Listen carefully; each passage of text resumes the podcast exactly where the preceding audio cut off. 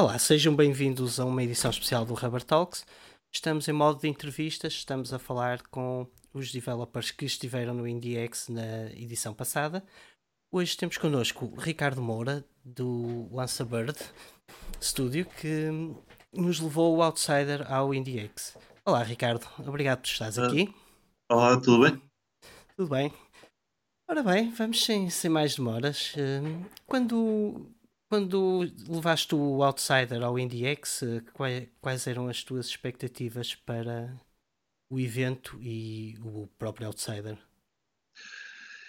Uh, ora bem, na altura estávamos a testar pela primeira vez a, a última parte do jogo.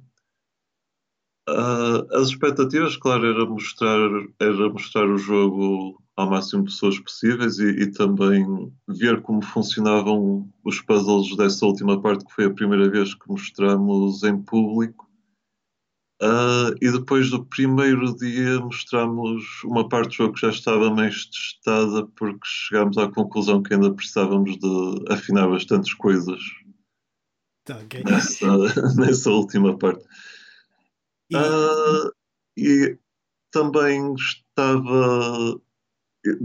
Este ano fui sozinho. Uh, já agora eu estou a fazer o jogo com o Tiago Lourenço, que é ilustrador, eu sou programador e o, o João Pereira, que é músico.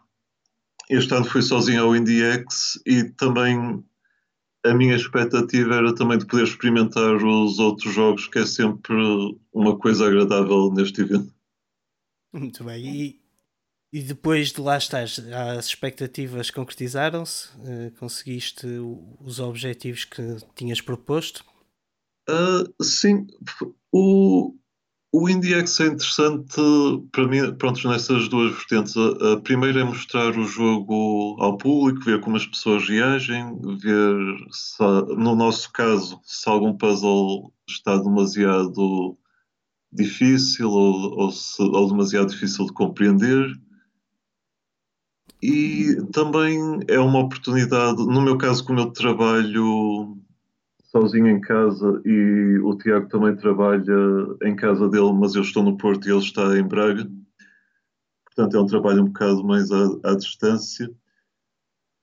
Uh, é uma oportunidade de estar com outros developers portugueses, de ver o que é que as pessoas andam, andam a fazer, que géneros de jogos andam a fazer, como está o, está, o estado dos outros estúdios também. Muito bem e acabaram por ganhar um prémio do.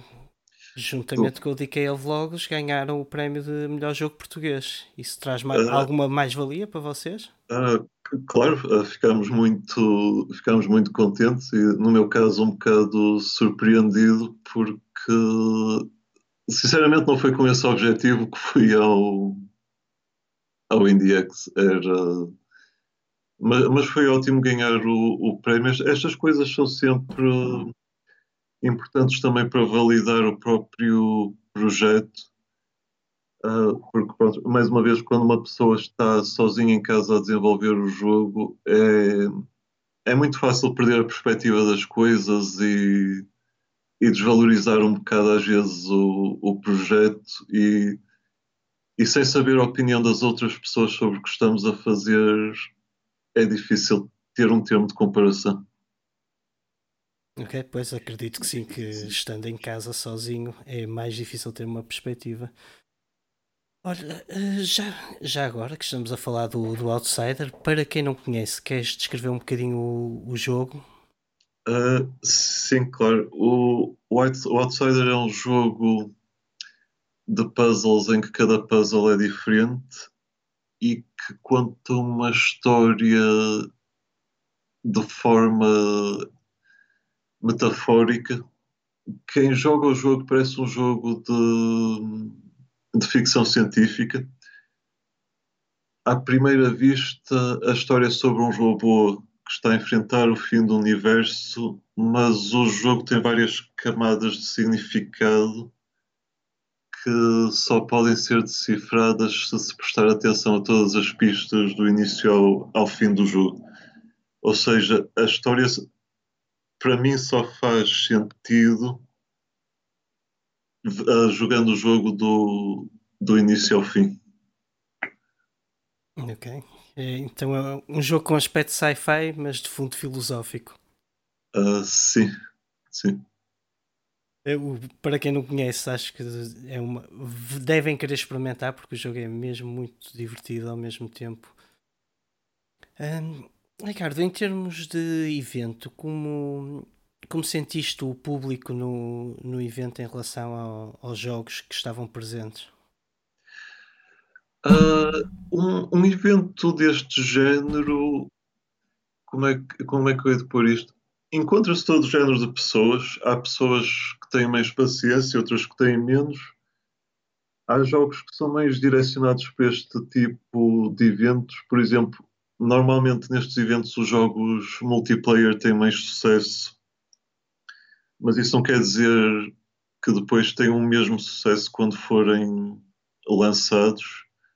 Mas eu noto que o público em geral aprecia muito os jogos independentes, até porque eu vejo uma certa saturação quando este público vai a este género de eventos e vê os mesmos jogos, os chamados AAAs, apresentados ano após ano, ou, ou então é uma sequela de um jogo já existente, e principalmente eles têm mais acesso à informação sobre esses jogos fora dos eventos, ou seja, quando chegam a um evento e veem um certo jogo AAA, muitas vezes o que vêm lá já sabiam porque viram os trailers ou viram informação sobre o jogo em websites e por isso muitas vezes vêm-se mais surpreendidos com a qualidade dos jogos independentes que estão, uh, que estão em exposição. O, o fator surpresa vem, advém muito dos jogos indie, é isso? Eu acho que sim, até porque são jogos que estão menos expostos e nesse aspecto acho que é uma coisa que os estúdios portugueses ainda têm bastante a melhorar é em termos de mostrarem mais o que estão a fazer e darem mais informação sobre os seus projetos. E o que nos leva à próxima pergunta. É, em termos de comunidade, como, como viste a, a comunidade portuguesa, em especial, não é? estiveram representados as outras comunidades, mas em especial, como é que viste a comunidade portuguesa este ano na, no IndieX e o que é que te pareceu? Uh, eu, eu, em termos gerais, eu, eu, gosto muito da comunidade portuguesa. É, como é que é de pôr isto? É claro que há os. Quem, quem está a par, quem está nos grupos do Facebook, sabe que há sempre dramas que são muitas vezes desnecessários, principalmente tendo em conta a dimensão da nossa comunidade. Uh, pronto, mas tirando esses dramas, acho que as pessoas dão-se bem à, à, troca de conhecimento, à, as pessoas informam-se de uma oportunidade ou outra. Acho, acho que isso também é importante, as pessoas dizerem umas às outras quando para dar um exemplo, quando, está, quando estão abertas as inscrições para um festival ou para um concurso, ou, ou mesmo, não é que seja o nosso caso, mas eu sei de estúdios portugueses que conseguiram fundos de, da comunidade europeia ou de, ou de outros setores, mas é importante as pessoas informarem-se umas às outras, porque como é do vosso conhecimento, o Estado português não apoia muito o desenvolvimento de videojogos? De todo.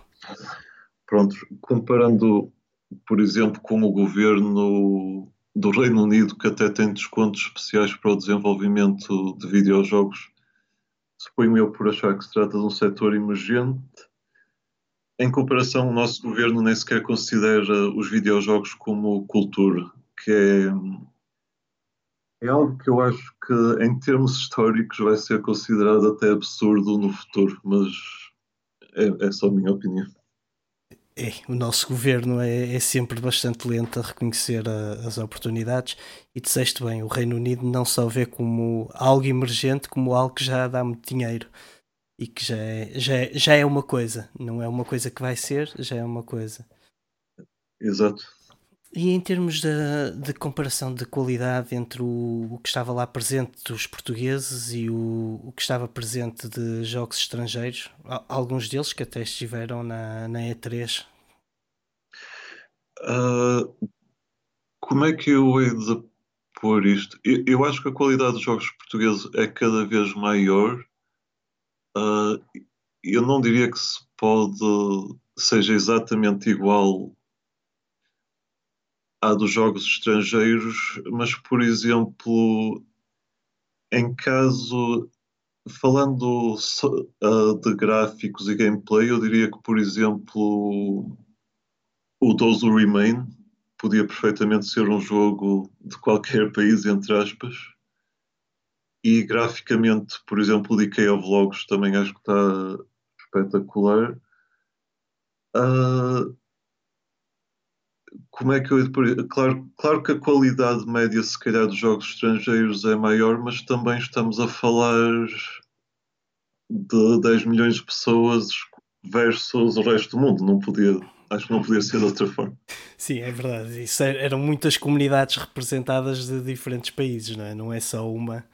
Mas sim, eh, o gap uh, parece estar mais pequeno do que, do que já esteve. É, era por aí. Sim, sem dúvida, isso sem dúvida. Muito bem, Ricardo, em termos de, de Outsider, qual é o, plano de lançamento? Em que plataformas? O que podemos esperar em termos de, de Outsider? Uh, é sim. Eu, datas de lançamento, não posso especificar, mas o que posso dizer é que já dá para jogar o jogo do início ao fim. E sobre plataformas, sabemos que vai ser lançado pelo menos para PC, Xbox One e Switch. Já, já tivemos acesso a essas, já obtivemos acesso a essas plataformas. Já estamos à procura de publisher e vamos ver como é que isso fica. E como é que isso corre? É. Ok, e em PC vão colocar em várias lojas ou a intenção é Steam? No início eu penso que só no Steam, mas ainda vamos ver se também colocamos na loja da Microsoft, embora eu penso que o impacto dessa loja é residual para, para Windows. A Microsoft meteu-se nisso bastante tarde. Ok, é, é, verdade. Embora agora com o Xbox Pass eles estejam a ter um, um boom bastante grande em termos de, de visibilidade. Ok, ok, não, não sabia disso, mas também temos de ver isso. Estou-te a dizer porque tem sido muito bem sucedido, tem sido aclamado esse Xbox Pass. Agora também não sei como é que eles uh, permeiam os jogos que lá estão incluídos. Pois. Uh, é, também temos de analisar isso. Muito bem, Ricardo. E, e as pessoas que quiserem encontrar o, o estúdio Bird ou o jogo Outsider, onde é que podem encontrá-los?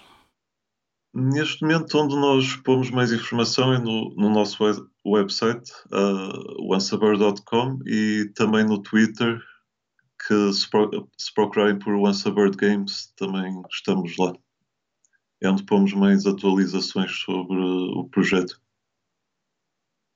Muito bem. Ricardo, mais alguma alguma coisa que queiras dizer em relação ao evento ou, ou mesmo ao, ao, vosso jogo? Uh, em relação ao evento, pronto, como houve muita gente do Rubber Chicken também envolvida na organização do evento, uh, gostava de agradecer por organizarem o evento, acho que é importante para a visibilidade dos, dos projetos nacionais, obviamente. E, e, este ano também conseguiram trazer o Rami Ismail, que acho que também deu outro impacto ao evento. E sobre o Outsider, espero que eventualmente quando for lançado que as pessoas gostem dele. É só isso. Olha, eu estarei na linha da frente para o testar para, Obrigado. e para promover o dito, porque fiquei realmente uh, muito entusiasmado com o jogo. Ricardo, Muito obrigado pela tua presença. Vamos então concluir por aqui. em breve teremos novas entrevistas. mais uma vez, obrigado, Ricardo, e até à próxima. Obrigado, eu. Até à próxima.